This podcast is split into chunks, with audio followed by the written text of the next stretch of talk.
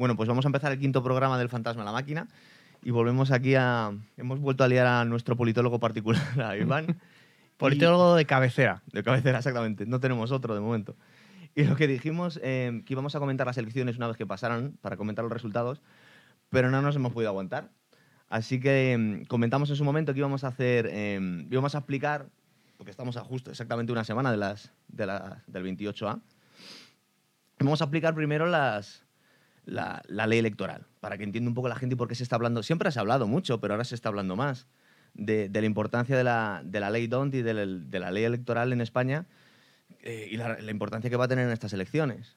Eh, entonces, no sé si quieres hablar tú por encima, porque bueno, luego hay, luego hay, hay datos muy importantes para que la gente tenga en cuenta, pero yo creo que mejor un poquito explicar en primer Sí. momento en qué consiste. Sí, muy bien. Eh, bueno, lo primero que hay que decir es que eh, la ley electoral siempre ha estado ahí. Eh, es del año 85, eh, aunque viene de un Real Decreto anterior, del 77, y realmente eh, cada vez que hay elecciones se saca la, la famosa LOREC, la Ley Orgánica del Régimen Electoral, Em, pero nunca se había hablado tanto de ella como hasta ahora. Eh, ¿Por qué? Bueno, pues por este contexto extraordinario que tenemos de, eh, de incertidumbre política, ¿no? Porque Eh, hay muchos partidos, hay más partidos. hay que había muchos antes. partidos. Eso. Antes había. Estábamos en un sistema de bipartidismo imperfecto, en el sentido de que había dos grandes partidos que se batían el cobre por el 90% de los escaños, y luego, pues, una serie de partidos minoritarios o hegemónicos, pero a nivel mm, regional, que se repartían el resto, aunque eh, muchas veces hacían de partidos bisagras y eh, daban la clave para la gobernabilidad. Y ahora, claro, ¿qué te pasa? Que tenemos, aparte de los partidos regionalistas, que también están en, un- en una fase de transformación, Sí. eh, tenemos eh, cinco partidos nacionales, eh, lo cual pues es, es Y que complejo. explicarle a la gente la importancia que tiene ahora la- el distribuir los votos que antes iban entre dos o entre tres, como mucho. Tradicionalmente teníamos Izquierda Unida.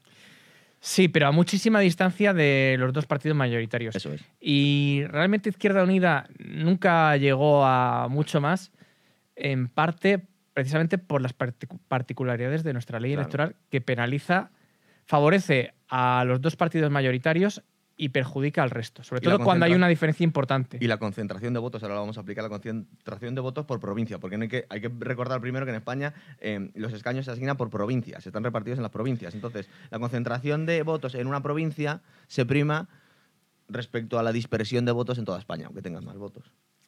Eso es. Em, Pero mira, fíjate, eh, y ahora hablamos de ello, para, para que nos pongamos un poquito en, en- en situación para ver lo que significa. Yo aquí tengo los datos de las últimas elecciones, Sí. que ha habido, el 5 de marzo del, eh, del 2016 fueron, ¿no? las últimas elecciones, 2016, sí. Eso es. Con un 66,4 de participación. Bueno, hay que recordar que en el Congreso de los Diputados hay 350 diputados y que la mayoría absoluta son 176. Siempre es así. Bien, entonces ganó las elecciones el Partido Popular con un 33% de los votos y tenía 137 escaños. Y el segundo fue el PSOE con un 22,6 y ya tenía 85. Ahí ya vemos la diferencia. Pero es que luego estamos hablando de Podemos.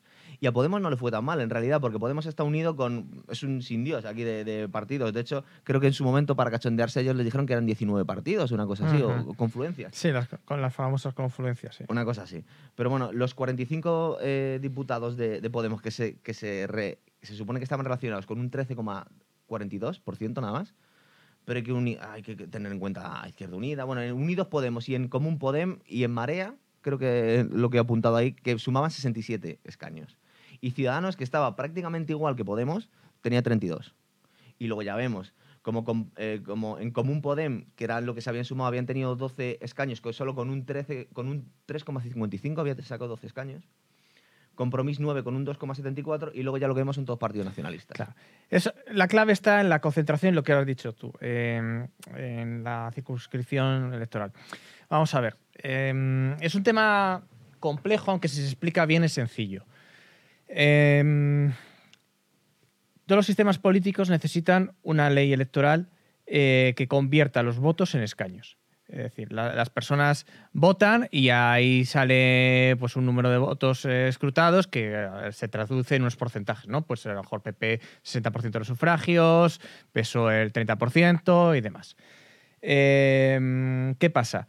Que no, no se puede aplicar o es difícil aplicar directamente esos porcentajes sobre el número de diputados que hay. Que además es un número clausus, como tú has dicho, de 350. 350. Que la Constitución Pues la gente podría permite hasta pensar, en plan de, 400. bueno, hay 350 diputados y se van a repartir eh, proporcionalmente al, al número de votos. Claro, pero por- proporcionalmente, ¿cómo? Eh, Del porque- voto total. es que hay varios métodos para hacerlo proporcionalmente. verdad. Y tenemos siempre una limitación. Y es que un diputado no se puede partir por la mitad, ni por un cuarto, ni por un tercio. Entonces tienen que ser personas enteras. Eh, y, y realmente está todo inventado en, en lo que es el sistema electoral eh, desde el siglo XIX. Entonces, nosotros nos guiamos por un sistema proporcional basado en la ley DONT, pero hay más. Eh, y hay sistemas mayoritarios, que son distintos de los proporcionales, aunque luego pueden funcionar de una manera más equitativa que un sistema electoral proporcional. La clave está en cómo combinan los otros elementos, no solo eh, la fórmula de reparto, sino también el tamaño de la circunscripción electoral y también los umbrales mínimos a partir de los cuales cuentas un partido como eh, candidato para obtener escaños. Eso es importante también. Eso es importantísimo. Entonces, eh, por, por centrar el tiro, en España estamos en el año 77, eh, veníamos de un régimen dictatorial de- de- y luego una fase de transición eh, con Adolfo Suárez. Eh, quería, se convocan las primeras elecciones generales democráticas, preconstitucionales todavía. Sí, claro. Eh, entonces se tiene que sacar de la manga la OCDE, pues una, una- la, la OCDE que era básicamente Suárez y, su- y sus amigos. Porque Era el movimiento, el partido era un movimiento movi- reconvertido. Sí, sí.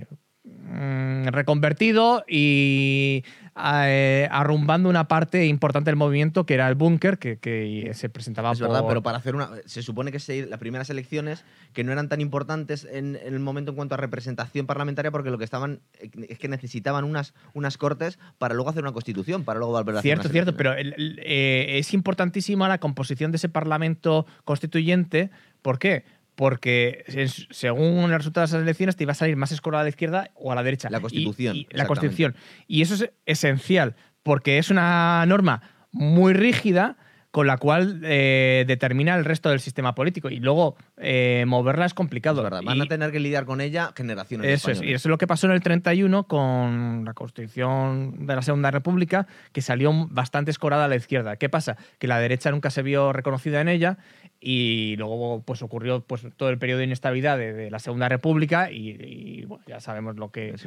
en qué concurrió todo eso. Entonces sí que era muy importante que saliera un parlamento o unas cortes eh, generales eh, equilibradas, por así decirlo. Pero estoy pensando, para seguir con esto, que no hubo influencias externas a la hora de, recomendar al, próximo, al, al gobierno eh, democrático que iba a haber en España que se decidieran por uno u otro sistema. Es decir, por ejemplo, siempre se ha dicho que Estados Unidos cuando eh, promueve de- democracias en países que salen de una dictadura, prefieren, suelen preferir un sistema parlamentario y recomiendan todas las formas de presión que tienen para que adopten un sistema parlamentario, porque digamos que ese juego de, de fuerzas tiende a ser más equilibrado y promueve Que uno menos- presidencialista. Exactamente, que es menos autoritario que un sistema presidencialista. Es decir, aquí en España nadie se le ocurrió hacer un sistema como el de Estados Unidos. Bueno, vamos a ver. Eh, cada país toma como referencia eh, los líderes o las, los estados democráticos eh, por excelencia de su entorno. Entonces, eh, para las repúblicas de América Latina, lógicamente es Estados Unidos.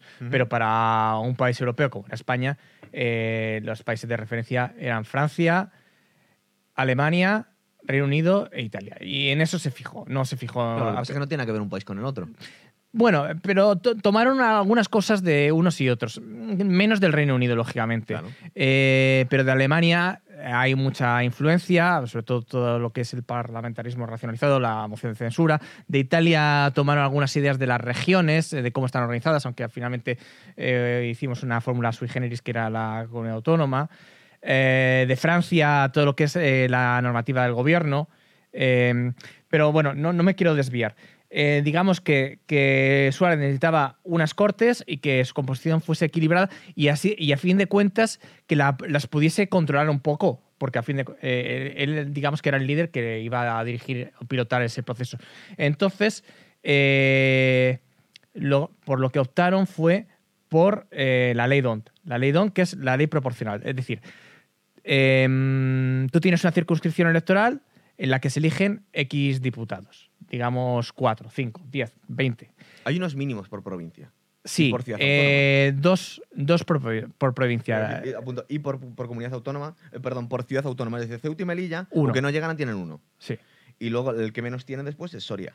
dos. Exactamente. Sonia tiene dos. Pero Soria, luego, curiosamente, es donde está más barato el, el escaño de toda España también, claro. Mm, Me parece que sale el diputado a 24.000 votos, mientras que en Madrid está a 90.000. Exactamente.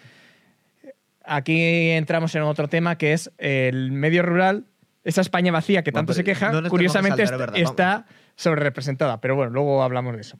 Mejor. Eh, lo que quería decir es em, que el sistema DOM se adoptó porque le interesaba a la UCD y concretamente a Adolfo Suárez en ese momento. Eh, le interesaba que fuese un sistema que no favoreciese mucho la dispersión parlamentaria. Eh, quería que hubiese dos grandes partidos.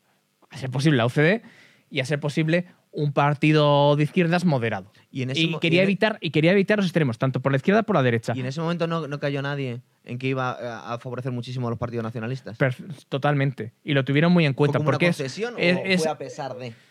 eh, mm, digamos que se consensuó con ellos. Se consensuó con ellos eh, porque ellos, claro, lógicamente, de igual forma que la Constitución se fragó como una, una convención, una alianza entre izquierda y derecha, también tenía que hacerse, eh, formarse como una alianza entre centro y periferia.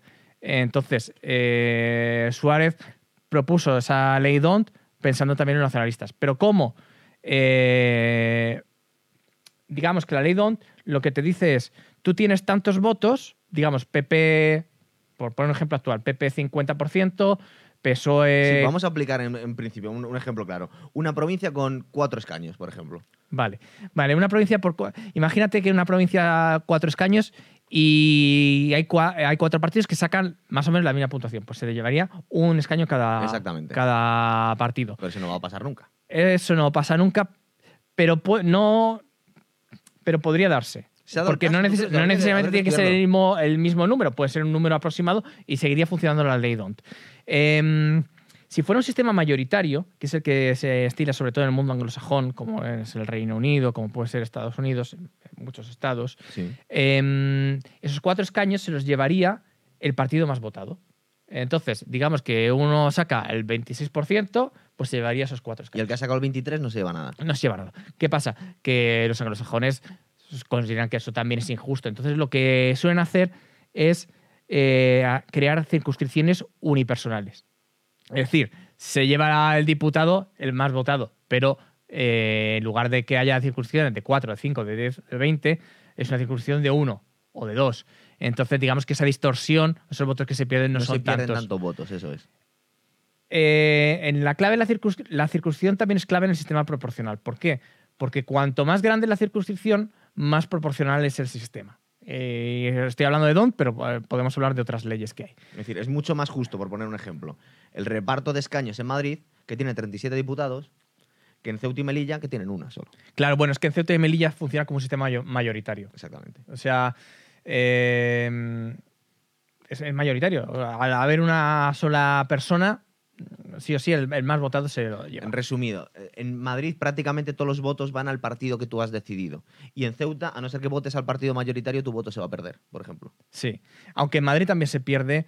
eh, digamos que en Madrid es donde funciona más, mejor la proporcionalidad, pero lógicamente hay partidos que se quedan fuera. Claro. Eh, ahora mismo han limitado los partidos que se pueden presentar. No me acuerdo ahora mismo qué porcentajes tenían que, que obtener en, anteriores elecciones o. Lo han limitado de alguna forma. O no, el número de electores. eh, El, el eh, porcentaje de. eh, tengo aquí apuntado porque tenía apuntado con la. Lo había relacionado con la propuesta que tiene Ciudadanos para cambiar la, la ley electoral. sí. Y creo que tiene algo que ver eh, porque se pide un mínimo de un 3% del votos, pero se pide un 3% de los votos en la provincia. Sí, bueno, ahí estamos mezclando dos cosas. Yo me refería a un partido actualmente para presentarse necesita reunir un número de firmas determinado Ujú. o un número de personas que, que apuestan por él. No sé cómo se llama ahora mismo. Eh, antes el umbral era mínimo y entonces eh, te, te ibas a la mesa electoral y encontrabas papeletas de lo más variopintas. Ahora Sí. eso no va, a ocurrir tan- no va a ocurrir tanto porque se han establecido unos límites. No Y sale ya Castilla, Terra Comunera, ya no Cosas de esas ya es más difícil que salga. Y luego lo que tú dices es el umbral mínimo, que funciona junto a la circunscripción y la ley DONT constituyen la base de nuestro sistema electoral. Entonces, la ley DONT, como decía, eh, en Madrid funcionará relativamente bien con esos 37 diputados a, a repartir. En, en Ceuta y Melilla no funcionará. En Soria funcionará regular. Tiene dos. Tiene Funciona dos. bastante mal. es Entonces, decir, el tercer partido nunca va a sacar votos. No, el tercer partido nunca, va a sacar escaños. Jamás. Y de hecho, como la mayor parte de nuestras provincias, eh, esto lo tiene que saber la gente, eh, cada provincia tiene asignado unos diputados en función de su población. Y esto varía con el tiempo.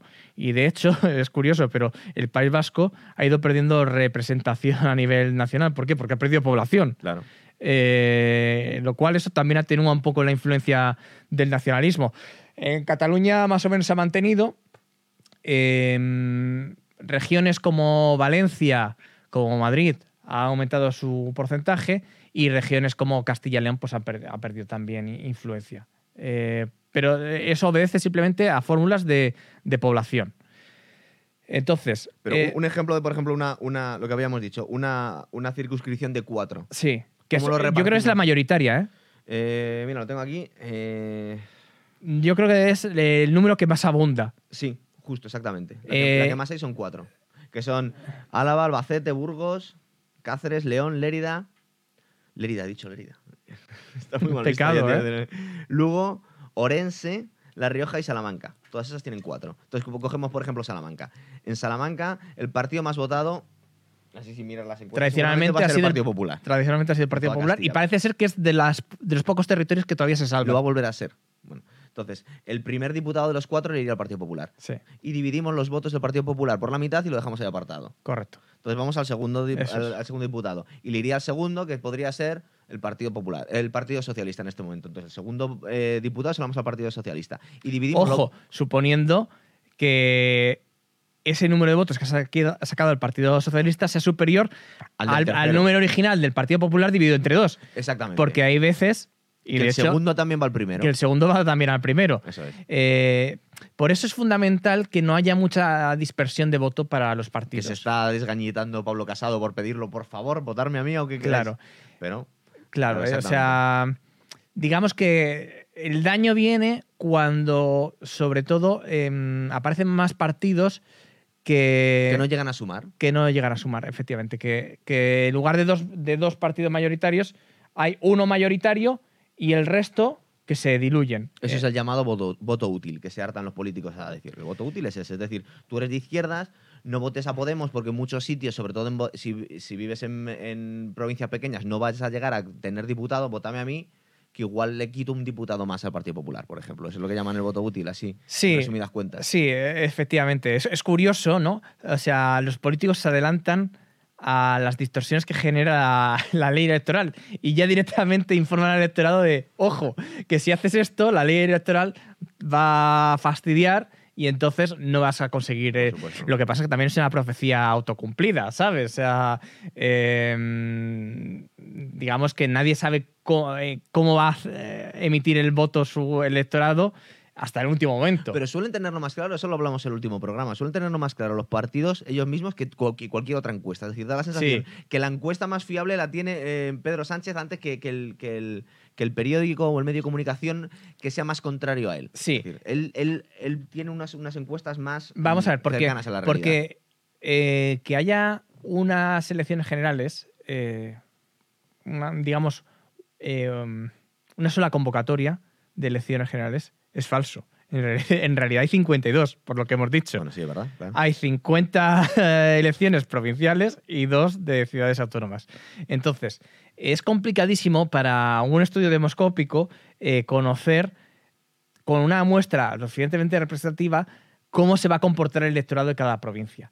Eh, pero es esencial. ¿Por qué? Porque de cómo se eh, comporta en esa provincia se repartirán los escaños de la misma. Exactamente. Y, y como eh, tú no vas a tener porque es muy complicado tener una muestra de, digamos, 400, 500, 600 personas eh, por provincia, eh, porque es carísimo. Para que te hagas una idea, las encuestas que están publicadas en los periódicos van de los 1.500 a los 5.000. Entre otras cosas, porque la gente que llama, la inmensa mayoría de las veces no les contestan. Claro, entonces tienes que hacer muchas llamadas para conseguir algún. Yo me imagino Bueno. que muchas veces que llaman por teléfono, supongo que estamos hablando de llamadas de teléfono, muchas veces la gente no le responde o les cuelga el teléfono. Sí, Entonces, tienes que, hacer muchos intentos para conseguir. Sí, pero. eh, O sea, digamos que eso forma parte de, de los. ¿Cómo decirlo? De la logística de una encuesta. Ya Es- se, es se cuenta con ello. Que Se te van a cuenta- colgar se, cuenta con ello. Digamos que sí, que para conseguir una encuesta cumplimentada, pues tienes que eh, contar con dos o tres llamadas y a lo mejor dos llamadas a la misma persona. Porque la persona te ha dicho, oye, sí, estoy dispuesto, pero eh, más tarde. Y tú ya no le puedes descartar. Si esta persona te ha dicho que está Hombre, dispuesta, si te, pero. Si te, fías de, si te fías de la profesionalidad del encuestador. Porque bueno. Bueno, pero, pero yo quiero creer que. que yo te veo, que lo es- hemos estado hablando antes, yo te veo muy buena fe en ese sentido. A mí me da la sensación eh, que, que cada vez más los partidos están utilizando en las encuestas como, como un instrumento más electoral. Es decir, que cuando tu partido va ganando, tiene un efecto sobre el electorado. Y cuando tu- el partido que a ti te gusta no va a sacar prácticamente, va a sacar un resultado horroroso, de alguna forma desincentiva al votante. Entonces yo creo que se están utilizando de una forma atroz.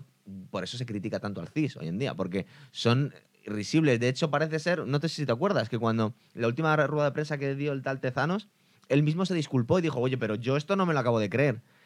El mismo momento que presentaba esos datos. Es decir, que ellos mismos... Vamos a ver, aquí hay una costumbre.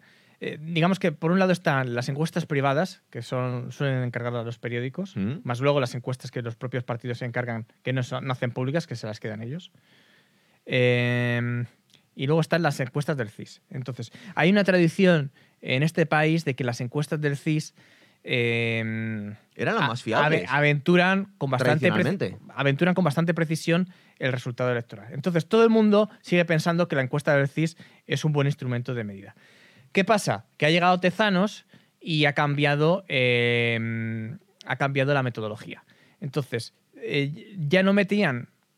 Luego han vuelto, han vuelto con las preelectorales, pero las encuestas que han estado haciendo durante la legislatura, desde Sí. que llegó Sánchez, eh, no metían cocina, entonces recogían solo la intención de voto. Y en este país, eh, es curioso, pero en este país eh, la izquierda goza de, todavía de más prestigio que la derecha, Hombre, eso es evidente. de antemano. en los medios de, de antemano, comunicación, eh, socialmente, digamos que vivimos en una burbuja Entonces, ideológica. entonces eh, los votantes de derecha tienen un poco más de... Vergüenza. de- sí, sí. Pudor a la hora de decir. Sí, de renuencia a la hora de manifestarse, eh, sinceramente, ¿no? cuando te preguntan por quién vas a votar. Por cierto, que la pregunta también es, es complicada, es decir, eh, esto también forma parte de las técnicas de la encuesta. No te pueden eh, preguntar de primeras a quién va a votar usted. Antes tiene que haber unas eh, preguntas previas más fáciles que establezcan como una relación de confianza y, y cierta fluidez entre encuestado y encuestador. Eh, y ya cuando el encuestado está más metido y hay más confianza es cuando le preguntan por eh, su intención de voto. Y antes le, han- le habrán preguntado por quién votó en las ele- anteriores elecciones. Que eso es importante también para ver hacia dónde se van los, los votos. Por supuesto. Y también esa pregunta de por quién votó en las anteriores elecciones es importante para valorar el grado de sinceridad del encuestado. Eh, porque te puede decir una cosa, pero resulta Claro. que en las anteriores elecciones votó otra. Mira, Entonces, recu- recuerdo eh, un dato eh, que salió en las, en las, en las andaluzas que nos dejó a toda, la, a toda la gente a cuadros, que parece ser que el 15% de los votantes de Vox venían de Podemos. Sí. Entonces, claro, eso totalmente... A a mí no me extraña tanto porque a mí al final tampoco, si lo piensas, en, el, pero en claro, el fondo es un voto del malestar. sí, Podemos, na- general. mm, Podemos nació como un partido del malestar y ahora mismo sigue habiendo malestar. Eh, antes era un partido del- eh, un voto del malestar por la situación económica, ahora es un voto del malestar por la situación económica que no es del todo buena o no es buena, eh, pero también por la situación política. ¿Por qué? Porque el votante eh, ha quedado muy desencantado con la clase política. y entonces pero- pero dice, pues mira, voy a votar a este que me promete la el regeneración. dentista, que es lo último que han prometido.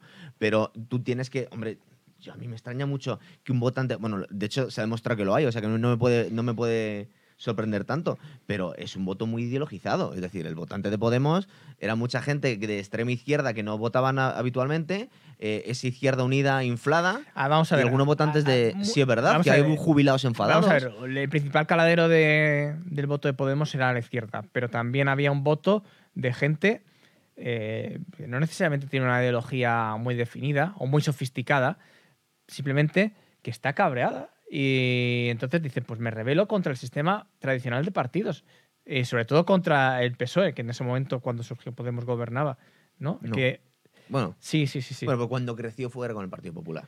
Cuando creció fue con el Partido Popular. Es posible. Aparte que siempre ha sentido muchísimas simpatías y está casi aliado. Es decir, si le preguntases a Zapatero a quién va a votar, va a votar a Podemos. Bueno, igual ahora ya no. Pero hasta hace nada era, era su partido y estaba apadrinado por ellos. Es decir, que tenía una relación muy directa con, un- con la parte más zapaterista del PSOE. No, no es una cosa. Era una cosa transversal entre Izquierda Unida y la parte más izquierdista del, del PSOE. Sí, Bueno. pero también recogía el 15M, Sí. ¿sabes? Eh, y el 15M, como todo el movimiento de protesta, mm, aparecía muy revestido por la izquierda, pero en el fondo ahí había mucha gente que no era de izquierda, sino simplemente estaba cabreada. Eh, o, o estudiantes que tampoco es que tengan una ideología muy definida cuando rascas un poco. Eh, simplemente, eh, bueno, pues eh, son jóvenes y, y la- parece que las fuerzas de izquierda tienen más, más éxito a la hora de Siempre movilizar a los jóvenes y de identificarse con sus intereses. Pero realmente con 16, 18 años, el bagaje político que tienes mm, no es tan potente como para decir voy a ser de izquierdas toda la vida. Porque, De hecho, y de hecho, gente cambia. Eh, de mayor- hecho hombre. lo, normal es que la gente cambie y se vaya moderando conforme De va hecho, si cumpliendo hacemos años. un análisis así muy, muy, muy tosco, pero bueno, pero en realidad no creo que, que, que andemos muy desencaminados.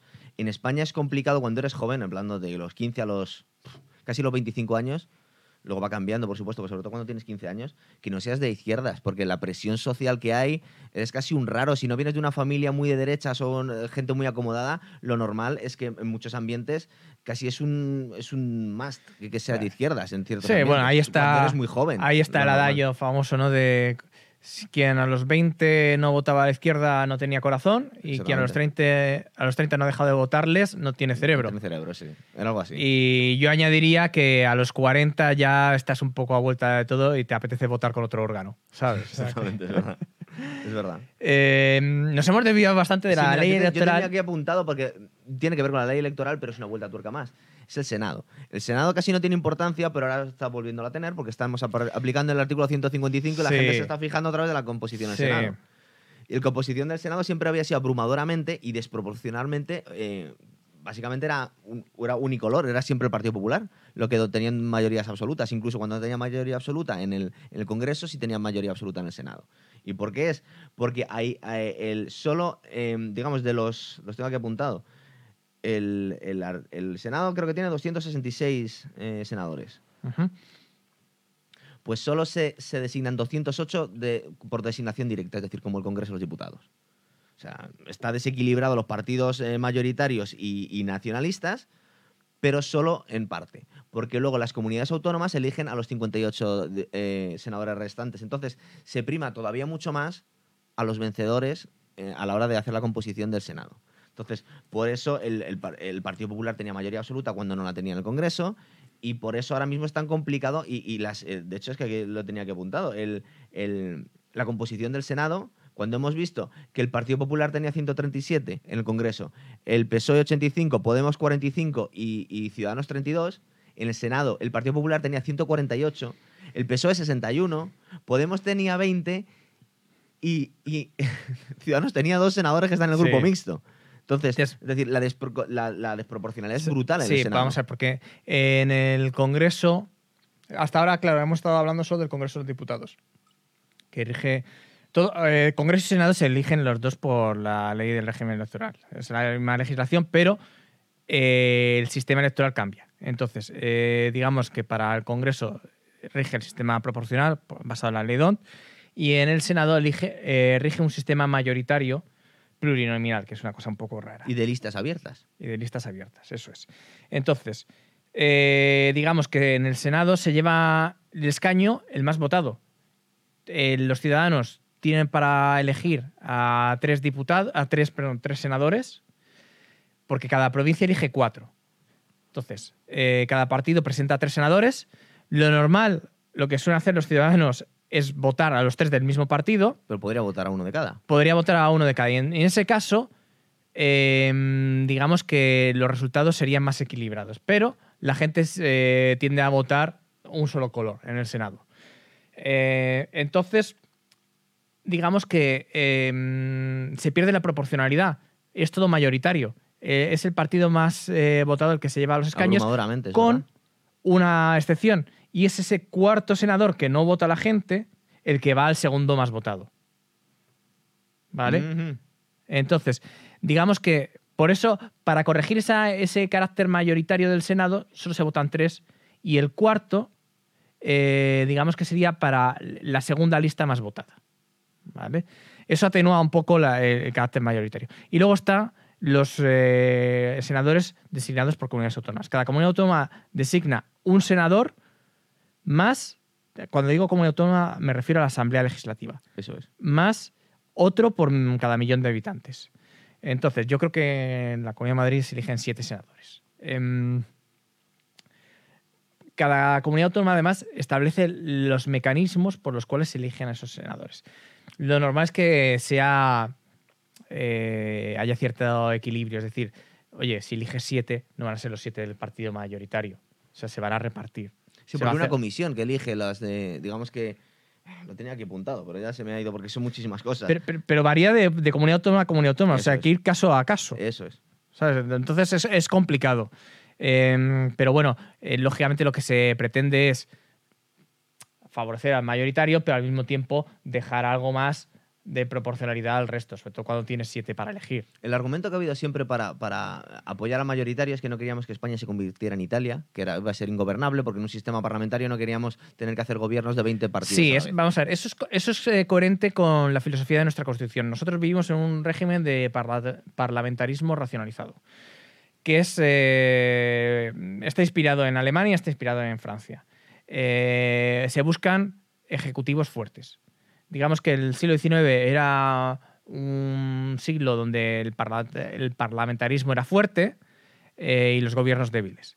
Y ahora se ha, se ha llegado a la conclusión de que bueno, es mejor para la gobernabilidad y también para la economía eh, que el Ejecutivo sea, sea fuerte. Es decir, que, que sea difícil para un Parlamento volverse hostil al, al Poder A Ejecutivo y que lo pueda A arrocar. mí personalmente el sistema americano me parece muy bueno. Es decir, que el- el- una vez que, que gana las elecciones, el, el- el- el poder ejecutivo tiene todo el poder que habitualmente es el ejecutivo, pero luego tiene mucho poder y, y muy específico y muy, digamos que muy pautado el, el sistema legislativo. Y de hecho son elecciones completamente Claro, claro. independientes. Claro, porque el presidente tiene legitimidad propia, porque se Exactamente. elige, direct- eh, se elige directamente, bueno, no es un sistema mucho más racional. a través de En- en, en compromisarios. España, en la práctica, el partido que gana las elecciones elige al poder ejecutivo, al legislativo y al judicial. Sobre todo si tiene, en teoría no tiene que ser así, pero en la práctica muchas veces lo es, sobre todo cuando un partido tiene mayoría absoluta. Porque el legislativo es el que pone al ejecutivo y hay muchas, siempre muchas propuestas y se dice que ¿qué podemos hacer? ¿El gobierno, de el, el- poder judicial de, lo- de la gente o de los jueces? Pero el problema está en que muchas veces cuando lo ponen la gente se utiliza el Parlamento para colocar a los órganos de, de- de- de control del Poder Judicial y acaban siendo nombrados por el partido mayoritario que tiene. Entonces, en España muchas veces se ha dicho, hombre, de forma un poco cínica, pero a grandes rasgos es cierto que el que gana las elecciones, sobre todo con, con mayoría absoluta, elige los tres poderes. O sea, no hay, no hay separación de poderes real como puede haber en Estados Unidos. Sí, sobre todo cuando tienes mayoría absoluta. Eh, es cierto. Pero así se quiso. Eh, y digamos que así se, se busca en Francia y en Alemania. Y en Italia les gustaría. Eh, lo que pasa es que, bueno, pues el régimen que tiene o el sistema político que tienen es el que es. Eh, pero digamos que los países buscan la gobernabilidad. Y, y siempre es más fácil cuando un partido tiene mayoría absoluta. Ahora estamos en una situación inédita en España, Eso es. eh, entonces, pues toca pactar en el Parlamento y fuera de él, y nos cuesta asumirlo. Y nuestro sistema político, pues directamente. no- Sí, Le bueno, cuesta digerir- Pero luego hemos digerirlo. visto siempre el ejercicio de hipocresía de partidos que querían cambiar la ley electoral hasta que les ha empezado, empezado a convenir Claro. la que tienen y ahora no la quiere cambiar. Claro, vamos a ver. Lo que es un hecho es que Izquierda Unida tenía razón cuando se quejaba. Sí. Porque ellos decían que les costaba como 400 o 500 mil votos cada escaño. Y no es que les costara 400 o 500 mil votos cada escaño. Les costaba a lo mejor 50.000, 80.000, que era, es la media que te suele costar un escaño. Los otros 320.000, 350.000 eran directamente votos tirados a la basura. Es verdad. No les valía de y sobre nada. todo el agravio comparativo, no tanto que también con los partidos mayoritarios como con los partidos nacionalistas. Es decir, los partidos nacionalistas en, en provincias pequeñas eh, y encima con fueros, ya para que queremos más, eh, tienen, tienen un poder brutal y totalmente eh, desproporcionado comparado con otros partidos. Sobre todo, es decir, la, la comparación entre, entre un partido nacionalista que se presenta en una, dos, tres provincias y un partido minoritario de, en toda España es brutal. Es, decir, Es brutal. Es que ha habido veces que, que el partido Es brutal, pero por eso UPyD no se acaba por, por prácticamente eso nuestro sistema, por eso nuestro sistema electoral tiene como circunscripción la provincia, porque eso se pactó con, con los nacionalistas. Eh, no, no se pactó por comunidades autónomas porque en el 77 todavía no había comunidades autónomas. O estaban reconocidas las históricas o se iban a reconocer las históricas, pero todavía no se sabía muy bien qué iba a pasar con el resto de España. Entonces, eh, se habló de provincias. Quería decir, a ver, se me ha ido... No, Otro, yo- otro partido, mira, eh, una de las curiosidades de nuestro sistema electoral. Eh, en las elecciones europeas, España funciona como circunscripción Eso es, única. Yo también te lo iba a decir antes. ¿Vale? Entonces, eh, hay un partido que ha estado eh, muy min- minoritario, pero que ha ido creciendo en importancia, que es PACMA, ¿no? El Partido Animalista. Entonces, en las siguientes, en las anteriores elecciones creo que consiguió 200.000, 250.000 votos. Claro, en, en un régimen eh, proporcional basado en la provincia, eso no te va a llevar a ninguna parte, salvo que los tengas concentrados en una provincia que, no es el caso. vivan en Soria, por ejemplo, Claro, sería el mejor sitio. que no, que no es el caso. Eh, sin embargo, ese nivel de voto en unas elecciones con circunscripción única, es decir, todo el país, europeas, sí que te pueden garantizar un escaño. un eurodiputado que Un encima está muy bien pagado. Es decir, que luego tienen los sueldos muy altos y muchas veces lo que hacen es ceder una parte del sueldo para financiar el Sí, partido. pero bueno, tampoco, tampoco da para no. mucho, ¿eh? Bueno, me imagino. Pero es como tres veces más el sueldo que un, de un- es como tres veces el sueldo de un diputado. sí, pero ahí, tienes que tener en cuenta que eh, están incluidas las dietas, que ahí son dietas reales. Es decir, no es que no es que seas un falso madrileño, ¿sabes? Que Te quedas a vivir en el Palace, por ejemplo. un que falso no, soriano no- que, No ha podido pasar, exactamente. que ya vivías aquí, tenías tu piso pagado y, y te paga las dietas. Allí sí o sí tienes que viajar. Eh, lo más seguro es que tengas que constituir un grupo parlamentario, compartir gastos de un grupo parlamentario si entras en el mixto. Eso también son gastos. Es decir, que lógicamente hay subvenciones directas, ¿no? Simplemente por el hecho que no tienen que ver con el, el sueldo del eurodiputado que van al partido. Pero digamos que no te van a sacar las castañas del Fue fuego. una de las plataformas de, de- de lanzamiento de Podemos, además fue porque tuvo mucho éxito en las Sí. elecciones europeas Sí. y se financió por ahí a través de Mira, otros sitios. es que ahí tuvo la gran oportunidad en, el- en la circunscripción única de España. Y se estaba preveyendo que iban a ser muy buenas las de Vox, lo que pasa es que cambia todo el, todo el panorama. Y ahora Vox puede ser muy importante en estas, en estas. Mira, yo quería hablar ya, y luego ya podemos saltar, porque hay muchas cosas de las que podemos hablar. Pero quería también tratar la propuesta de Ciudadanos, por ejemplo, para que entiendan por qué estaban diciendo que solo los partidos que sacaron, es- estaban proponiendo ellos, que solo los partidos que sacaron un 3% en toda España pudieran presentarse en- y entrar en el Congreso. Que de alguna forma dejas automáticamente a todos los nacionalistas fuera del Congreso. sí, yo creo que en los años buenos de CIU, aún así eh, llegaban a entrar, llegaban a superar el 3%. Pero ahora mismo con la dispersión de RC, PDCAT que está, está de capa caída y demás, eh, ninguno llega a ese umbral del 3% y, y por, por eso, aunque fuesen eh, mayoritarios en sus provincias respectivas, no tendrían representación en el Congreso de los Diputados. Claro. Eh, esa es la propuesta de Ciudadanos.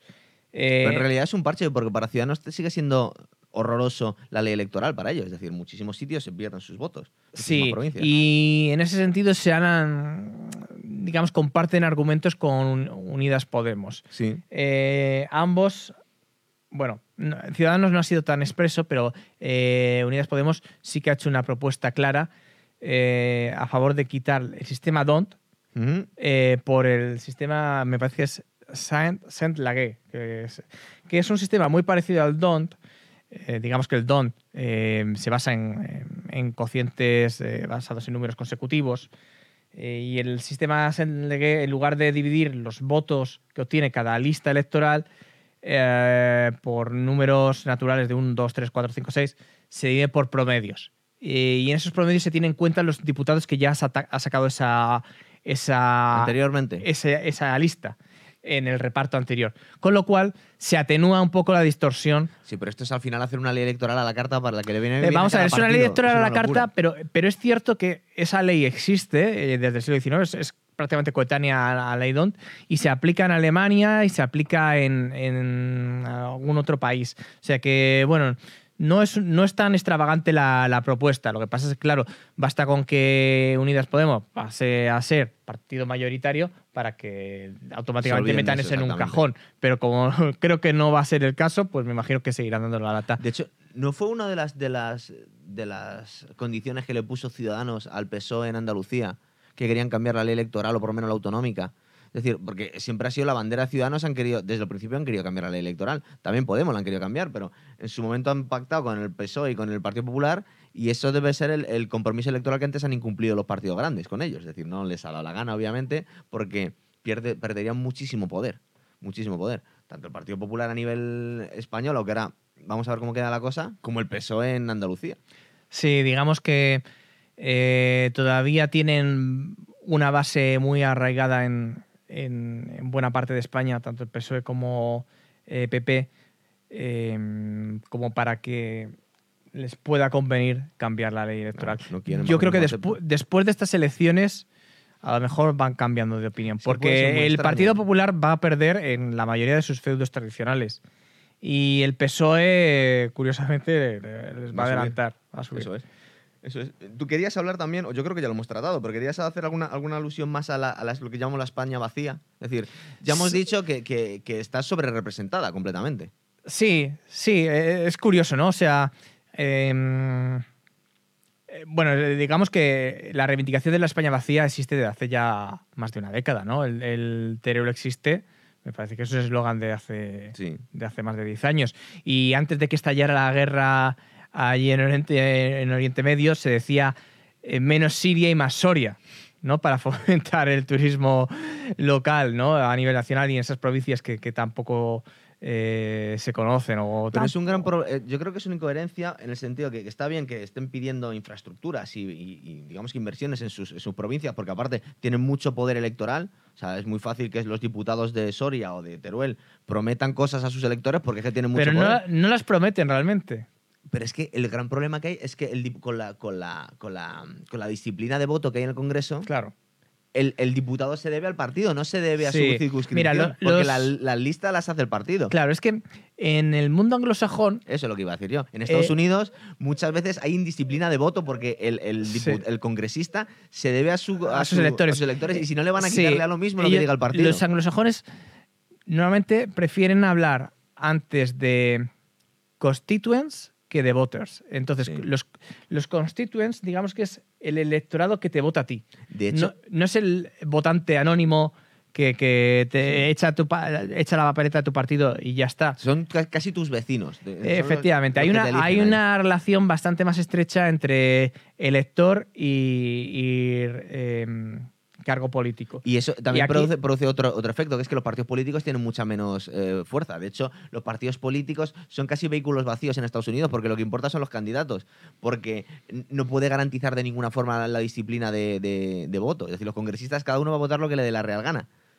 Sí tiene una tendencia ideológica. Sí, pero- vamos a ver, luego, eh, lógicamente, eh, negocian entre ellos y a todos les interesa estar bien con sus compañeros de partido porque normalmente lo habitual es que se apoyen entre sí. Eh, siempre salen los medios eh, cuando los republicanos se rebelan contra su propio partido, pero lo normal es que no se rebelen. ¿Vale? A no ser que perjudique mucho a la región que te elige a ti. Entonces, lo primero es lo primero, que es tu Claro, cargo, pero ahí está en tu mano, pues sacar otra cosa. A lo mejor, imagínate, eh, pues se va a crear una infraestructura a nivel federal muy importante eh, en una región vecina a la tuya y no en la tuya. A pesar de que la tuya era candidata. está pasando eso en Estados Y eso, Unidos. eso ocurre. Entonces, pues eh, tú puedes decir amén a cambio de que por otro lado te digan, bueno, pero en el siguiente reparto de presupuestos o las siguientes inversiones, tu región será prioritaria. Y entonces se va negociando. Mm, Eh, esto ocurre un poco con el País Vasco, que tiene su propio, Claro, exactamente. su propio Pero que sistema fiscal. aparte del resto. Pero siempre, si ves la diferencia, a, a fin de cuentas, también puede producir efectos no deseados en las dos circunstancias. Es decir, em, una, una- un sistema electoral en el que el- el- la región elija a- realmente y de- por, por listas abiertas al, al representante produce em, que, que ese representante defienda mucho más, de forma mucho más eficiente, los intereses Sí, de esa región. Ojo, pero no va a estar las listas abiertas porque en el Senado tenemos listas abiertas. También. Sí, pero, pero ¿quién hace las listas de las listas abiertas? El partido. Entonces, si, si no dejas contento a tu partido en las próximas elecciones, no vas a estar, porque realmente hay primarias, pero no hay primarias. Entonces, claro, si, si no le gusta a tu partido cómo te has portado esa legislatura, Está claro. igual no vas a las próximas listas. No, te No, van a está poder claro. elegir. Está claro. Y además, eh, el tema de la afinación electoral eh, limita mucho las posibilidades de que un, par- eh, un político quiera establecerse por su cuenta. Claro. O sea, no es fácil.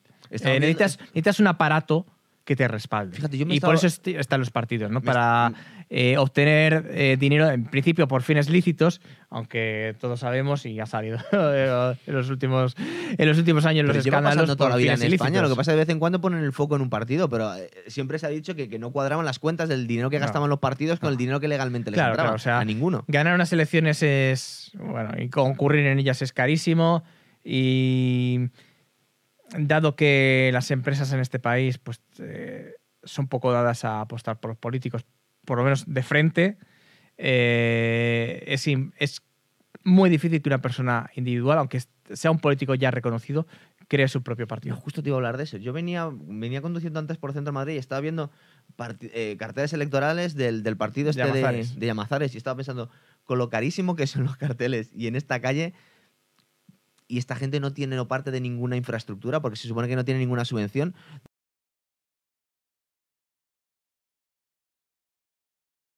Eh, la propaganda electoral se financia con las subvenciones que te ha dado el Estado por los resultados en las elecciones anteriores.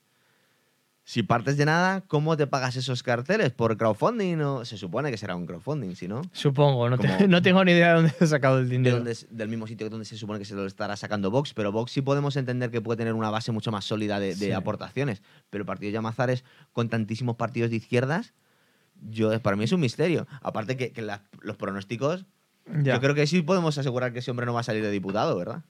Bueno, se presenta por Madrid y si en algún sitio ti- puede salir, Es por Madrid. es por Madrid, Es ¿no? hay, que tiene exactamente. 37. Aún así, yo lo veo complicado. Eh, Porque ¿a Pero quién bueno. lleva? Lleva a Llamazares y lleva, creo que a Baltasar Garzón, que lo llevará número 2. Y no sé, si se hubieran ido con. No sé. Bueno, entonces tú querías tra- tratar mal la ley electoral, pues luego podemos hablar de más cosas. O la ley electoral ya está. no, bueno, eh, simplemente decir que eh, hemos hablado del umbral que quiere establecer a nivel nacional Ciudadanos, Mm. pero que ese umbral ya opera a nivel eh, de circunscripción provincial. Eso es, no lo está cambiando demasiado la regla del No. juego. Eh, entonces, digamos que es una traba más que pones a los nuevos partidos para que se presenten. ¿no? Que si no tienen el, el 3% de los sufragios emitidos en esa provincia, pues ya directamente no cuentan para el reparto. Eh, y parece que no, pero en una ciudad como Madrid, eh, contando con el, el. el umbral está ahora mismo en el 3%. Sí. Contando con el 2,7% de los sufragios, a lo mejor es posible que llevarte un, un escaño, ¿eh? Mm. Eh, pero claro, ya con ese 3% que te corta, directamente está no. Bien. Hombre, se supone que el objetivo es quitar a, la- a los partidos nacionalistas que son desleales con España y que básicamente se dedican a. Ese es el discurso que nos venden. Y, cierta, y de cierto modo es irrebatible. Que llevan de alguna forma sacando prebendas al Estado a base de apoyar gobiernos que no tendrían por qué tener nada en común con ellos, simplemente para sacar favores a sus regiones. Y, y aparte de promo- promocionar el nacionalismo o el odio a España. Entonces, bueno, ese se supone que es el. Se supone que es el, la razón por la que proponen eso. No sé si se llegará a hacer, porque Ciudadanos, eh, y no solo las encuestas, sino mi opinión, tienen muy mal pronóstico en estas, en estas elecciones, porque está un poco en tierra de nadie. Yo no. Yo creo que es un país todavía muy ideologizado para, para un partido ahí que pretende Es ser que el, centro real. el Partido Popular se ha blanqueado bastante eh, con Casado. Sí. Eh, ha hecho con buen, con buen tino tabla rasa de lo que había prácticamente. Ha Sí, rescatado no habla nada de Rajoy, claro. Eh, de Rajoy y, y las listas electorales las ha limpiado mucho. O sea, Sí. hay, hay pocos que repitan. Entonces, digamos que la imagen de corrupción, aunque el Partido Popular no ha hecho en- nunca autocrítica, No, no ha hecho ninguna mea culpa, es verdad. ¿no? Eh, digamos que ha pasado página, de igual forma que se pasó página con el tema de su máster, la carrera y demás. eh, Bueno, el lo, caso del, lo máster se ha dicho muchísimo que ha sido un apaño que han llegado con, para no hablar demasiado del, del máster de Pedro Sánchez también, que ha sido quitado. Porque los dos tenían algo que era muy incómodo. De hecho, pactaron los dos no tener la ¿El comisión máster de Pedro Sánchez o, la, Perdón, o la el- tesis doctoral? La tesis doctoral. Bueno, pero al final la tesis doctoral se hizo pública. Sí, pero no han hecho comisión de investigación en el Congreso. No han Ya. querido poner más, no han querido Ya. hablar de ello Bueno. en sede parlamentaria. Se Ya. supone que eran. Es que creo que se lo escucha a Podemos y a Ciudadanos, que lo habían dicho, de que, que era el, acuerdo que habían llegado. Bueno, también es un, un PSOE. argumento muy socorrido, ¿no? Para, Sí, para no para hacer ninguno de los Podemos y Ciudadanos. Pero podían haber hecho. Seguro que al Partido Socialista le habría encantado hablar de la tesis de, de Cas- del, del máster de Casado y al Partido Popular del, del máster del- de la tesis doctoral de Pedro Sánchez, y no lo han hecho, ninguno Sí. de los dos. Pero bueno, mm, ya se hizo una investigación de la- del máster de Casado. Parece ser que el culpable era el profesor, que ya está muerto. O sea que, aunque esté mal decirlo muerto, el perro se acabó la rabia. Sí. Y en el caso de Pedro Sánchez, pues mira, la tesis ya ha visto la luz. Ya, sí, sí. Será mejor o peor, pero que, ahí, ahí está. Exactamente. Y yo estaba luego pensando de cómo podemos analizar, porque todavía no ha terminado, y de hecho tenemos que hablar un poquito del- de los famosos debates que va a haber al final, que se supone que va a haber uno mañana y otro pasado. Y que casi no hay, y que ha habido un... De hecho, dicen que ha sido la gran cagada que ha tenido el Partido Socialista, que hasta ahora estaba manteniendo una campaña que le venía muy bien a ellos, hasta que se han liado ellos solos con los debates. Pero yo aquí tenía una serie de cosas por ejemplo, de frases que ha habido, de momentos de la campaña. Ha habido, ha habido fotos que nos estábamos mandando entre, entre Iván y yo, de, por ejemplo, el, el cartel de Ciudadanos en la Avenida América de Madrid, de, eh, que estaba hablando de justo la frase que empezaba el libro de Pedro Sánchez, con la que hablamos, de... Cambiar el mi- colchón. Mi, primera decisión fue cambiar el colchón y decía eh, Ciudadanos, bueno, nosotros vamos a cambiar toda España y lo ponían bien grande en un edificio en la Avenida América. Luego lo de Falcon Viajes, que era el- la campaña hasta del Partido Popular. la verdad es que, bueno, Se han hecho muy ingeniosos. Eh, se nota que memes. se nota que los directores de comunicación de los partidos o los directores de campaña son conscientes de que vivimos en una edad, en una edad de sobresaturación de, de informativa y entonces pues buscan algo llamativo, gracioso y que pueda ser viral. Y, que la no- verdad es que lo están consiguiendo. Y que no es tan importante los medios de comunicación, que muchas cosas se mandan por, por WhatsApp, por YouTube, por Sí, claro. memes, exactamente. Que no es- Luego me estaba acordando del, de lo del... Vamos a cerrar este grupo también de Ciudadanos, del grupo este de WhatsApp que tenía Pedro Sánchez con Rufián. Sí, y sí, con- sí, muy bueno. Era bastante gracioso. Y, y bueno, y luego aquí más... más El vídeo de Juego de Tronos del Partido Popular, ¿no? El vídeo de Barrio Sésamo de las nuevas generaciones del Partido Popular también es bastante Luego ha habido bueno. cosas que eran, se supone que eran apócrifas, como la canción de Juanes que había cogido unos militantes de Vox para hacer a Vox le pido. Sí, Y acabaron cerrándosela. sí. Era un vídeo de YouTube, pero parece ser que dijo Juanes que no, que por favor que no utilizaran su canción para promocionar a Vox. Ya, normal. en política. Y Normal. pero ahí estaba. Y luego aquí tengo anécdotas como. Es que a mí me encanta, soy muy fan. Por ejemplo, Irene Montero ha dicho en un momento que los, los fuerzos y cuerpas. No, no es posible. Ha hecho los fuerzos y cuerpas, te lo prometo. ¿En Es- serio? Que está en la, misma, en la misma categoría que cuando habló Pedro Sánchez de la concepción no nacionalista del término nación. ¿No viste? Y luego se quedó el presentador y dice, bueno, por favor explícame eso y casi se tiene que tragar sus palabras porque era incapaz de... Tengo una visión no nacionalista de la nación. Em, de la camarada Ada. camarada Ada, buenísimo. Que se ha hecho youtuber. Algo has tenido que ver. ¿No has visto No lo los vídeos?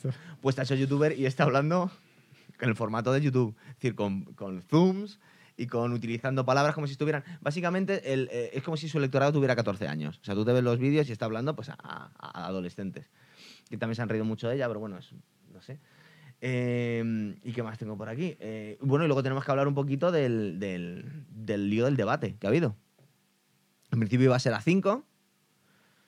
Sí, está claro que a Pedro Sánchez le interesaba un debate a cinco para meter en el mismo saco a Vox, eh, Ciudadanos y Partido Popular. Eh, pero no puede ser así. En parte, yo me parece. Cuando se anunció, a mí ya me extrañaba que fuese a entrar Vox, porque si entra Vox, también hay que dar un un turno de debate a, a Pacma, por ejemplo. Bien, la- el argumento que había es que, aunque no se deben tener en cuenta las encuestas, porque son encuestas, era evidente, era un clamor que, que Vox estaba muy potente en, la- en las intenciones del electorado y que iba a ser, entre los cinco partidos, una fuerza relevante. Claro, pero digamos que te- Televisión Española podía y debía ceder espacio a aquellos que habían tenido representación parlamentaria, ¿no? Anteriormente. Pero aquí se ha hablado de, aquí se ha hablado de lo siguiente. Dicen que en las anteriores se dio, sin tener todavía eh, representación parlamentaria, se dio un lugar en los debates a Podemos y a Ciudadanos. Y Vox tiene algo de representación porque En tiene, Andalucía. tiene en Andalucía. Entonces, digamos que es interpretable, pero tampoco estaba tan claro que tenían que dejarles, sino que... Y, y- y la Junta Electoral no sabemos muy bien, es decir, se ha metido en un lío, porque luego en realidad ha salido metiéndose con ellos hasta Pedro Sánchez Ya. llamándoles una especie de, no, tienen que dejar que estén a, a Vox, porque en realidad se ha dicho que, que es verdad que a los que más beneficia que le saquen del, de- del debate ha sido a Pedro Sánchez. No, al que, le ha, al que le, ha, le ha beneficiado es a Vox, simplemente, que ahora quedan de antisistemas y realmente que son los que están fuera de, de- de- de la política ahora mismo, que vienen a, a limpiarlo todo y a, y a- y a barrer el tablero. Lo que decía ser Podemos hace unos años, es decir, pues son los que han quedado fuera. Entonces, eh, el- el- la- los acontecimientos han sido los siguientes. La Junta Electoral ha prohibido que, que se, que pudiera estar en el debate de Antena 3. Y Pedro Sánchez entonces se ha visto en la situación en la que podía poner el debate eh, en la televisión española, que era donde él quería, porque de alguna forma es, es manifiesto que tiene mano en, en televisión española, porque ha puesto a gente de su cuerda y tal. Y, y hizo la. Se supone que Bueno, está Rosa María Mateo, que en principio ha quedado, ha quedado a la altura betún inde- ahora. Ya, pero es independiente, en teoría. Eso, eso se hartó de gritarlo en la comisión del Congreso. Pero ¿qué pasa? Que forzó a Televisión Española a poner el debate el mismo día que, que era el, que El segundo 3. debate, el de Antena 3, y diciendo a más Pedro Sánchez que él iba a ir al de Televisión Española, que si no, iba a debatir con él mismo. Ya, todo ha sido muy complejo. La verdad es que creo que se ha gestionado fatal. Yo no lo he entendido, pero realmente porque era un farol, pero, pero muy mal tirado, porque realmente estás amenazando con hacer un debate contigo mismo, vas a quedar en ridículo en televisión española. O sea, no, yo creo que ahí fue el gran error, porque no lo debieron pensar mucho y dijeron el resto de los partidos, bueno, pues nosotros debatimos entre nosotros tres y es más presentable debatir entre tres que debatir contigo mismo, ¿no? En el mismo día, porque es un poco lo que se amenazó. Hasta hace nada estaban Pedro Sánchez iba a debatir él solo en televisión española y Podemos, Ciudadanos y el Partido Popular en Antena 3 Ya, un disparate. un disparate. Entonces se, han- se supone que se han plegado y han tenido que reconocer. Aparte, ha sido muy, muy, muy gracioso, porque el mecanismo que ha seguido el Partido Socialista ha sido que, que Pedro Sánchez decía que él quería debatir en los dos, pero que es que le obligaba al comité electoral de su propio partido. Ah, era el de, de Televisión Española. Y al final, cuando ha sido evidente que iba a hacer el ridículo, ha escrito una, carta a Pedro Sánchez al comité electoral del Partido Socialista y le ha dado permiso para debatir en los dos. Entonces se supone que vamos a tener dos debates. Uno en televisión española y otro en Antena 3, uno el lunes y otro el martes, ¿no? Eso es. Eh, ¿Qué importancia puede tener? No sé, ¿qué importancia le das al debate que tuvimos la semana pasada? Con los segundas, los primeros espadas. Con las primeras Las espadas. primeras espadas. Bueno, y había, estaba Aitor Sí, eh, del PNV. Hombre, yo es que creo que, por ejemplo, le vino bien a Ciudadanos porque eh, casi es más potente ahora mismo electoralmente Inés Arrimadas que, que Albert Rivera. Eh, es que digamos que yo creo que estamos, y eso ya casi meternos en las expectativas electorales que tenemos. Yo veo que, que está muy polarizado ahora mismo la sociedad española, siempre lo ha estado, pero ahora mismo mm, no creo que haya muchos indecisos en cuanto a derecha e izquierda, sino... mm, yo no sé la importancia que puede Pues tener. yo, yo creo, las mira, las encuestas sí que están revelando que hay gente.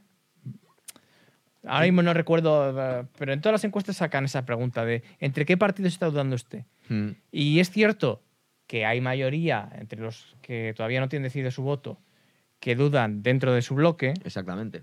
pero también hay un, un porcentaje significativo de, de gente que se lo está pensando eh, interbloques. Es Sí, decir, entre PSOE y ci- Ciudadanos. ejemplo, y PSOE, que sería lo más razonable. eso Pero es, entre- entre, Podemos Y PSOE. y... Sí, lo que pasa es que sería dentro del bloque. Claro. Eh, pero fíjate que hay, hay incluso gente que se plantea entre Podemos y Vox. Es complicado, ¿eh? pero hay gente se Aparte que sí, cuando Pero se- entre Ciudadanos y PSOE hay el porcentaje significativo. ¿eh? Sí, Y, y ojo, es gente que lo confiesa, porque luego hay gente que te dice que va a votar a tal opción y luego no va a votar, o luego vota, pero es por otra. Bien, pero eso ya entramos un poco en las expectativas que tiene. Es decir, yo mm, ninguno somos muy fan de Pedro Sánchez, pero nosotros hemos entendido que llegó un poco, ya lo explicamos en el programa anterior, llegó un poco de forma accidental. Se vio en la oportunidad de tener una, una excusa para pactar con gente para echar a Mariano Rajoy y la aprovechó porque era, su, era el único tren que iba a pasar en su vida para ser presidente del gobierno.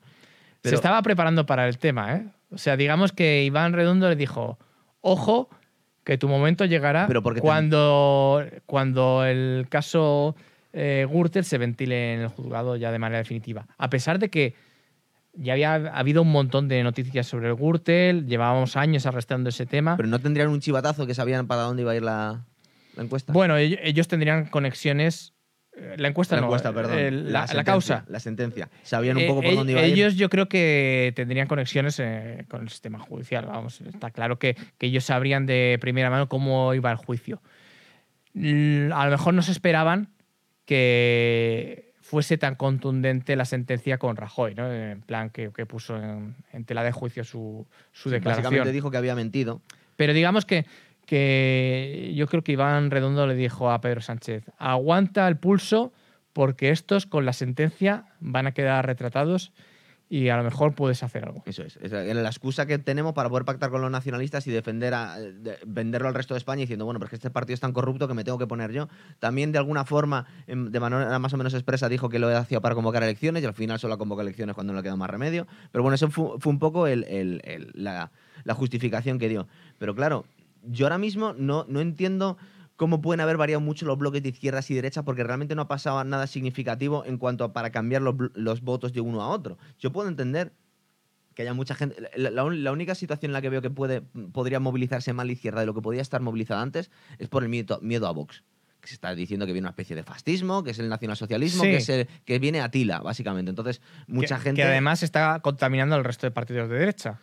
Sí, sí, porque están compitiendo por. Pero es que también está diciendo cosas eh, que de alguna forma han dicho con la boca pequeña Partido Popular y Ciudadanos. Es decir, eh, se está siendo contundente en cosas que, por ejemplo, en el, en el tema de la violencia doméstica, eh, Ciudadanos dio algunos indicios de que pensaba de esa forma. Ahora se la ha envainado y se ha ido muy al centro porque le interesa electoralmente. Pero no estaban tan en contra. Igual que muchos, muchos miembros de Vox vienen del Partido Popular. Es decir, no son cosas totalmente antagónicas, vienen de donde vienen. Entonces, eh, sí, por un lado, electoralmente están potenciando todos los partidos donde creen que pueden sacar más, pero mm, no sé, yo no lo veo tan. Digamos que el- eh, se pretendía que, la- que la- el tema más polarizante de la campaña iba a ser el, el golpe de Estado en Cataluña. Se supone que es lo que iba a marcar. Y Pedro Sánchez había pactado con los nacionalistas y estaba vendiendo España, y eso era lo que iba a hacer que mucha gente se saliese de- del, del redil. Pero al, al verle tanta potencia electoral supuestamente a Vox, se supone que es lo que está revitalizando en las encuestas a- al Partido Socialista, ¿no? Es un poco el reclamo que tienen, el miedo a Vox. Sí, sí, el voto del miedo. Exactamente. Eh, Sí, lo- bueno, sí, eh, vamos a ver, siempre, el voto del miedo siempre ha estado ahí. Lo que pasa es que ahora, eh, no sé cómo decirlo, ahora es más patente. Eh, pero el, el PSOE de, de Andalucía siempre jugaba con eso de, ojo, que cuando venga la derecha se acabó el PER, se acabó Sí. lo que sea, tal. Eh, y entonces, pues ahora el coco es Vox. Vox, que además pues está contagiando a, PP y Ciudadanos. Y, la sociedad se ha polarizado, pero es que los partidos también se están polarizando en, los dos bloques.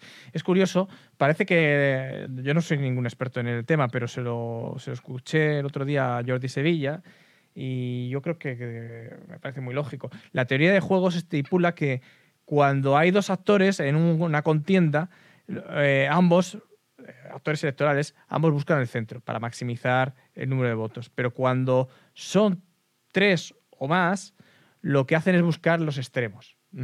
Eh, y de alguna forma eso está racionalizado por las matemáticas. O sea, el, com- el comportamiento eh, de los dos partidos yendo cada vez más a la izquierda, Unidos Podemos y PSOE, y los otros tres a la derecha, eh, digamos que se explica por el propio escenario electoral. Y también porque serán reactivos. Es decir, cuando el otro bloque te dice algo muy irritante para ti, tú te echas más para el otro. Supongo que se están retroalimentando. Sí, también. se re- sí es- digamos que es algo que se retroalimenta. También es importante para las expectativas electorales del, del, del PSOE eh, la, la- la debilidad en la que está Podemos. Es decir, que está cogiendo todos los votos de allí. Porque mucha gente de Podemos está yendo al PSOE. Entonces, eh, como, es- como hemos hablado todo el programa de la, de la importancia de la concentración de votos, Se supone que le está viniendo muy bien al PSOE eh, la debilidad de Podemos. Sí, sí, claro, pues a- apelan al voto útil para garantizarse pues el gobierno de izquierdas, con independencia del color, ¿no? Dice, oye, está bien que tú seas de Podemos, pero ojo que Podemos en las encuestas está regular, ya sabes cómo funciona el régimen electoral, vótame a mí, que soy un valor seguro, y en cambio tu voto a Podemos puede quedar en nada. Eh, también puede darse el efecto contrario, y es que los votantes de Podemos que no estén movilizados digan, oye, es que eh, se va a hundir el partido si no vamos a votar. Y entonces salgan a las urnas precisamente a votar. Bueno, pero en Podemos han tenido conflictos internos, ahora se les va medio partido con Errejón y con. Sí, bueno, Carmena, eso es otra las cosa. elecciones del mes que viene. Eso es otra cosa, claro. Luego el famoso chale de, de Iglesias, que parece que no, pero a gente que estaba muy en el discurso del pobrismo, pues le ha calado, le ha, sentado, le ha sido muy insultante para mucha gente, pues que, que se compre una casa como el resto de los de, lo- de la casta, claro. Entonces supongo que eso es lo que le ha desmovilizado. Pero eh, a la hora de... Pero aún así yo cuando veo las encuestas no las acabo de entender. Es decir, las desproporciones, lo que... O sea, no entiendo cómo el PSOE puede estar tan fuerte. O sea, en cuanto Ya. a... No, no lo puedo entender. A mí también me sorprende ¿eh? que esté tan fuerte el PSOE. Porque el efecto Sánchez, yo entiendo que. Es que es muy mal candidato, vamos a ver. Me da lo mismo. La gente sí es verdad que vota más en contra que a favor que. Pero es que eh, eh, Pedro Sánchez yo creo que es menos ilusionante como individuo que, que- que Zapatero. Yo creo que el éxito de Sánchez está en el demérito de Podemos, por lo que te has dicho, por las meteduras de pata de su líder eh, y por las divisiones internas.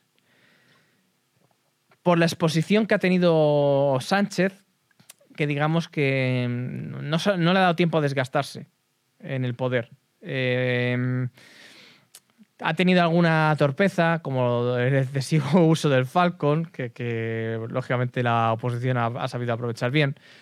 Pero no ha hecho así nada que, que digas, oye, es que ah, va a hundir el país. Pues tampoco No. podía, porque no tenía votos Porque no podía, tomar claro. decisión, digamos, Que, digamos que la gente ha sido bastante consciente de lo que podía y no podía hacer Sánchez. Eh, ha utilizado las instituciones como, como tribuna, como escaparate, y para el votante de izquierdas yo creo que hasta le ha ilusionado.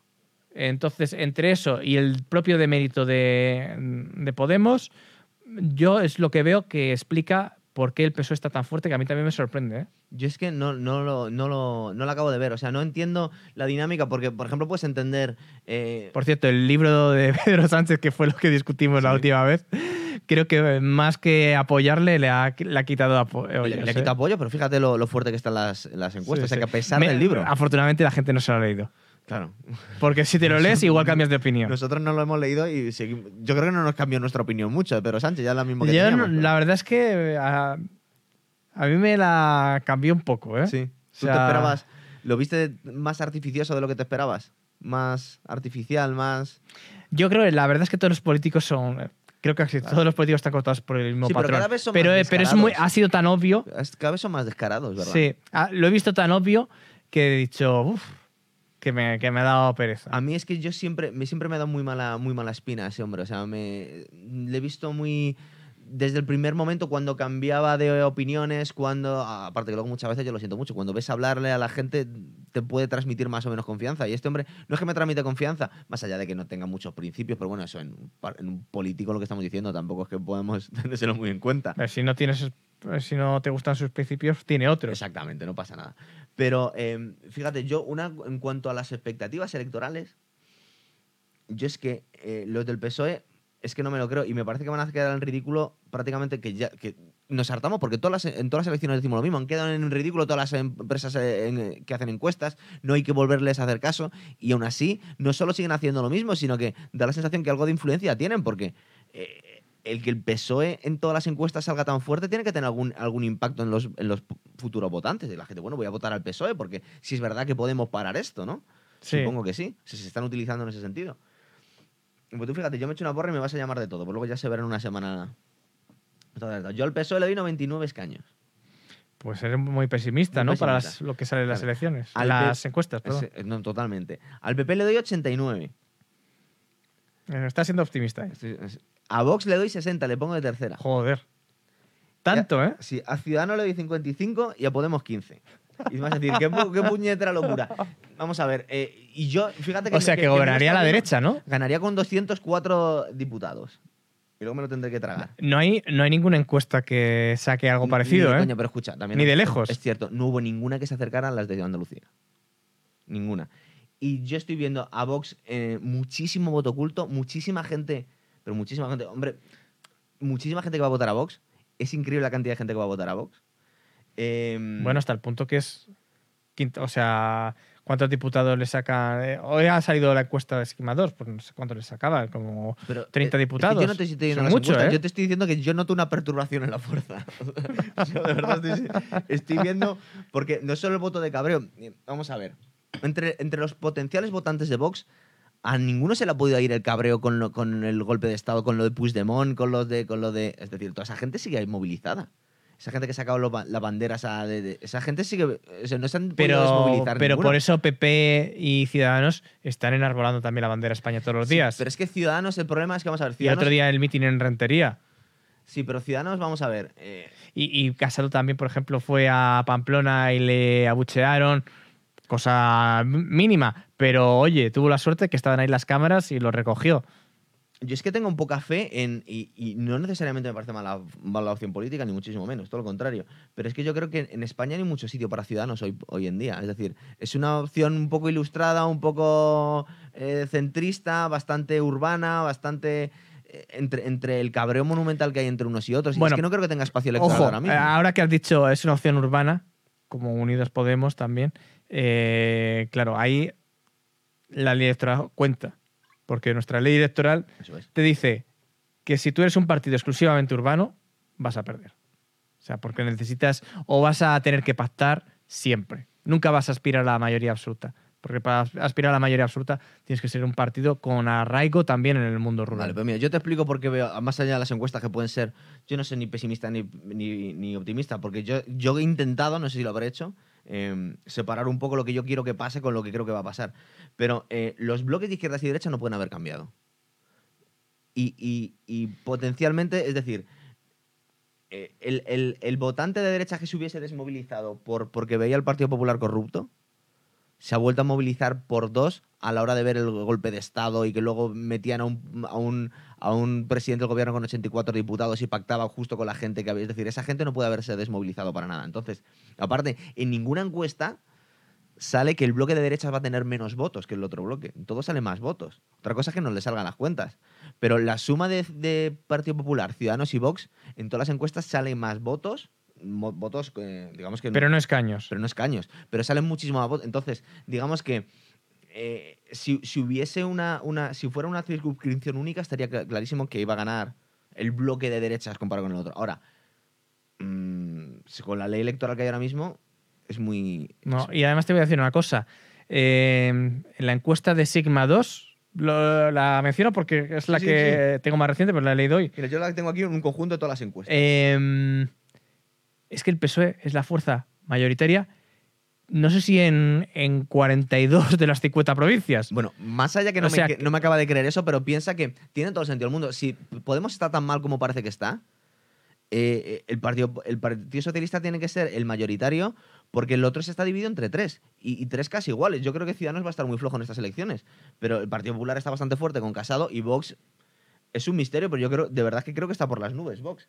Eh, entonces, eh, es normal que si divides entre tres no pueda ganar Pero el Vox, primero. el, el voto de Vox, digamos que.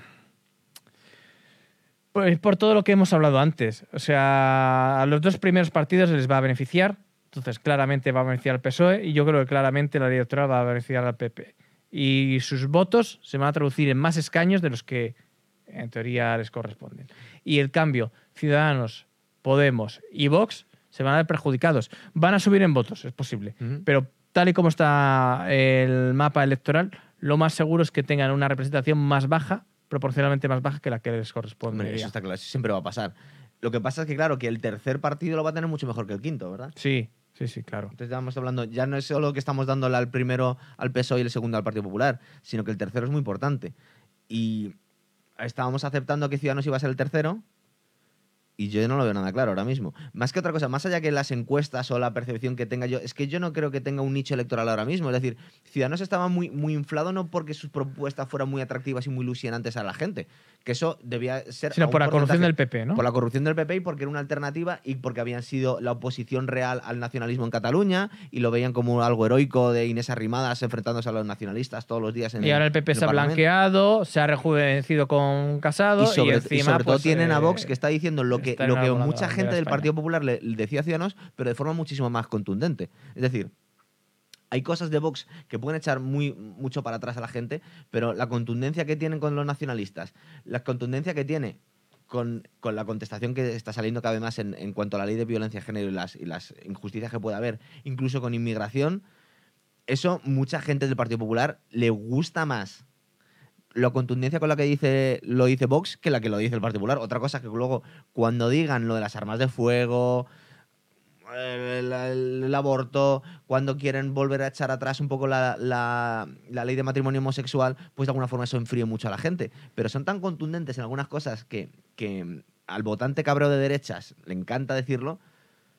Yo no sé cómo va a salir la cosa, pero yo. Eh, esa es mi porra y haré el ridículo como todas las empresas encuestadoras, pero oye, ahí está. Tú no te atreves a. Yo, yo sí te digo que yo creo que va a ser, que va a ser la tercera fuerza Vox. Yo lo, lo que me temo es que, eh, lógicamente, no va a haber ningún partido con mayoría absoluta eh, y tampoco va a haber mayoría suficiente dentro de un solo bloque. Entonces, Eso es lo que dijiste. En... lo único que me temo es que el O sea, que no ha cambiado tu percepción en toda la campaña electoral. Porque el partido, yo creo que el partido que aspira a gobernar necesita a sus socios o socios y además sumar a los nacionalistas. Con lo cual, eh, el bloque de derechas lo tiene muy complicado. Muy, muy complicado. Sí, porque tendría que salir 176. No vas a- no van a, no, entre los tres no van a sumar 176 y ya las opciones que les quedan son los nacionalistas. Y no van a pactar con ellos, Obviamente. por lo menos con los de Cataluña.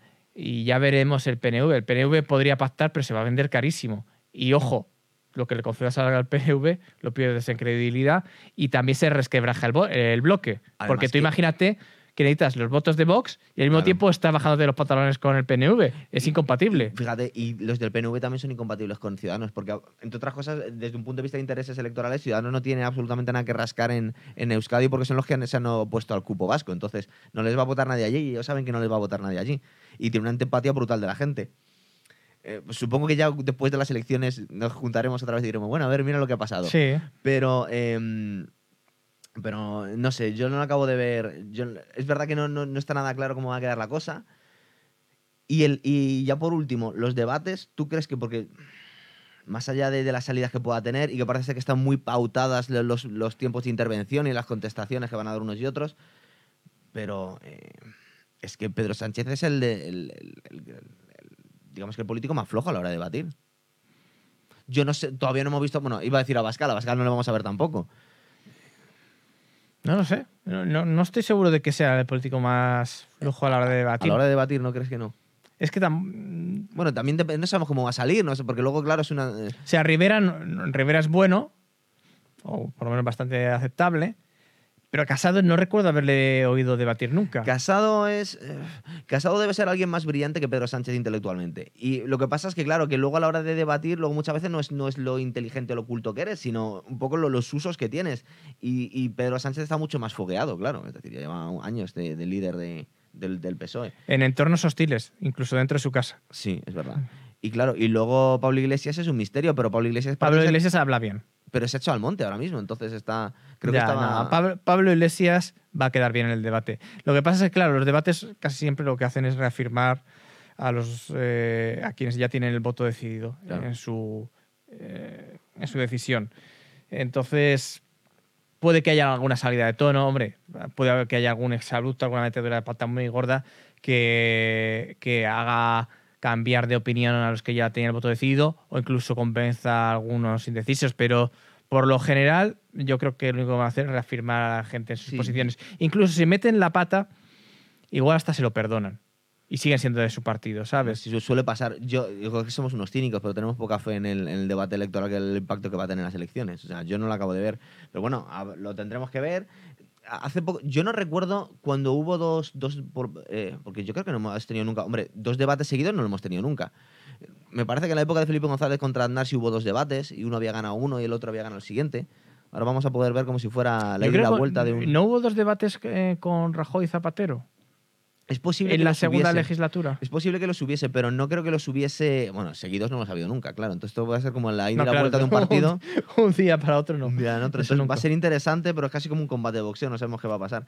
Pero sí es verdad que ninguno de los dos le damos potencialmente mucha importancia a la hora del, del resultado de las, de las de las elecciones. Tú no te, no te voy a poder sacar las, los resultados. ¿Tú crees que el primero queda el PSOE, el segundo Partido Popular y tercero PSOE, Partido Popular, Ciudadanos, Unidos Podemos, Unidas Podemos, mejor dicho, y Vox. y a Vox le das por detrás de, de Unidos Podemos? Bueno, bueno, pues ya veremos.